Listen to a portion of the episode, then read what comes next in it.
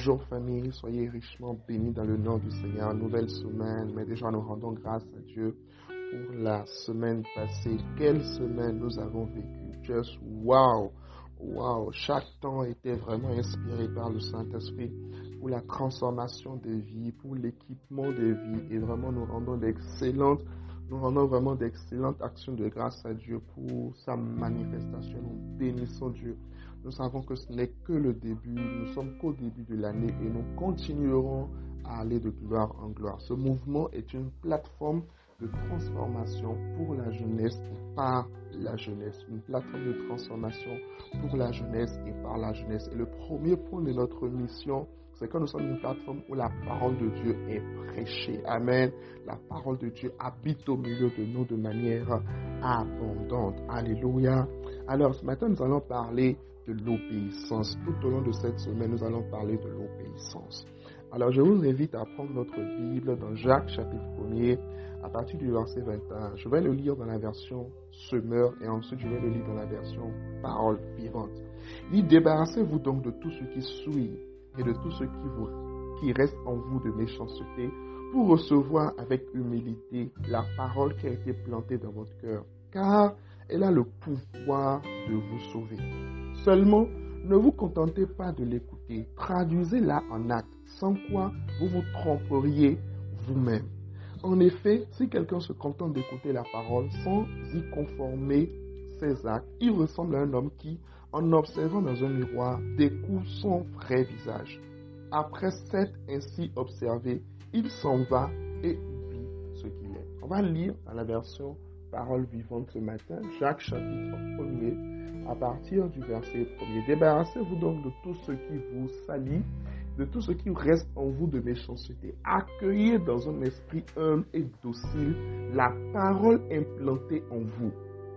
Elle a le pouvoir de vous conduire au salut? Seulement, ne vous bornez pas à l'écouter. Traduisez-la en acte, sans quoi vous risquez de vous faire illusion sur vous-même. En effet, si quelqu'un se contente d'écouter la parole sans y conformer ses actes, il ressemble à un homme qui observe son visage dans un miroir. À peine est-il parti qu'il a déjà oublié ce qu'il a vu.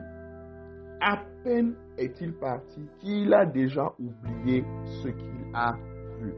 Cette semaine, le Seigneur nous a tellement parlé.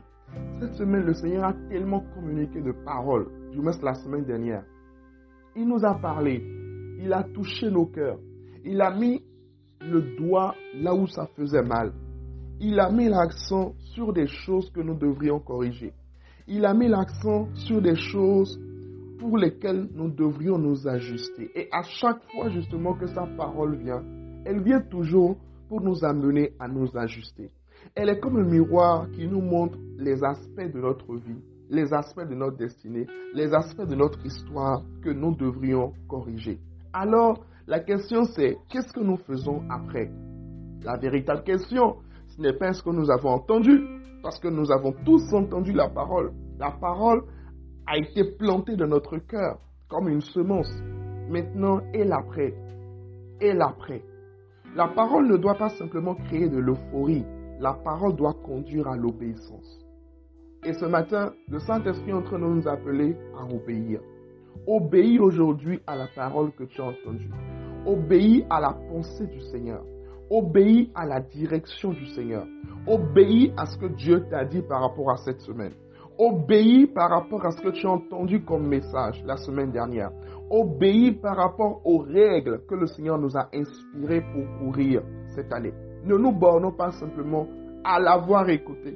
Ne nous limitons pas simplement au fait de l'écouter, mais décidons d'obéir. Je vous propose trois choses rapidement que vous devez faire, que vous pouvez mettre en place dès maintenant.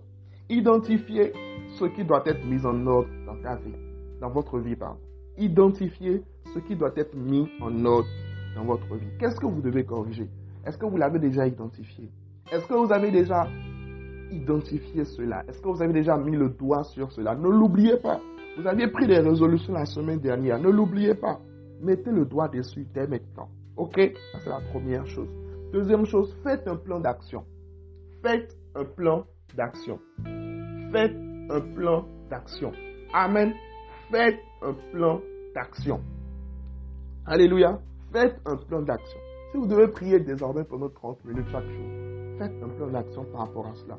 À quelle est-ce que vous allez prier? Quels sont les sujets que vous allez aborder? Si vous devez travailler plus, faites un plan d'action.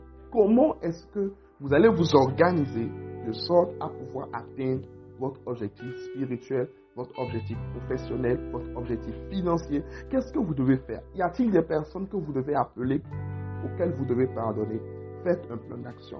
Troisièmement, agissez maintenant. Agissez maintenant. Ne trouvez pas des raisons pour reporter votre obéissance. Ne trouvez pas des raisons pour reporter ce que vous devez faire. Ne trouvez pas des raisons pour prendre, ne pas prendre, pardon, les décisions que vous devez prendre. Prenez dès maintenant les décisions à prendre et mettez-vous dès maintenant en action pour avoir le résultat. Ne perdez pas du temps. C'est maintenant. Rappelez-vous que cette année, nous devons racheter le temps. C'est maintenant qu'il faut se lever. C'est maintenant qu'il faut foncer. Il faut agir et il faut agir maintenant. Amen. Cette semaine, nous devons obéir au Seigneur. Obéir à ses instructions. Et tout au long de notre vie, tout au long de notre vie. N'oublions pas les choses qu'il y a à corriger dans notre vie pour continuer notre vie tout comme si de rien n'était. Non, non, non, non, non. On doit pouvoir s'asseoir, travailler sur nous, travailler sur notre vie et véritablement aller à un autre niveau avec Jésus. Excellente semaine d'accélération à vous. Nous écrivons tous ensemble aujourd'hui, j'obéis pour accélérer. J'obéis pour accélérer. Très bonne semaine. Restez bénis.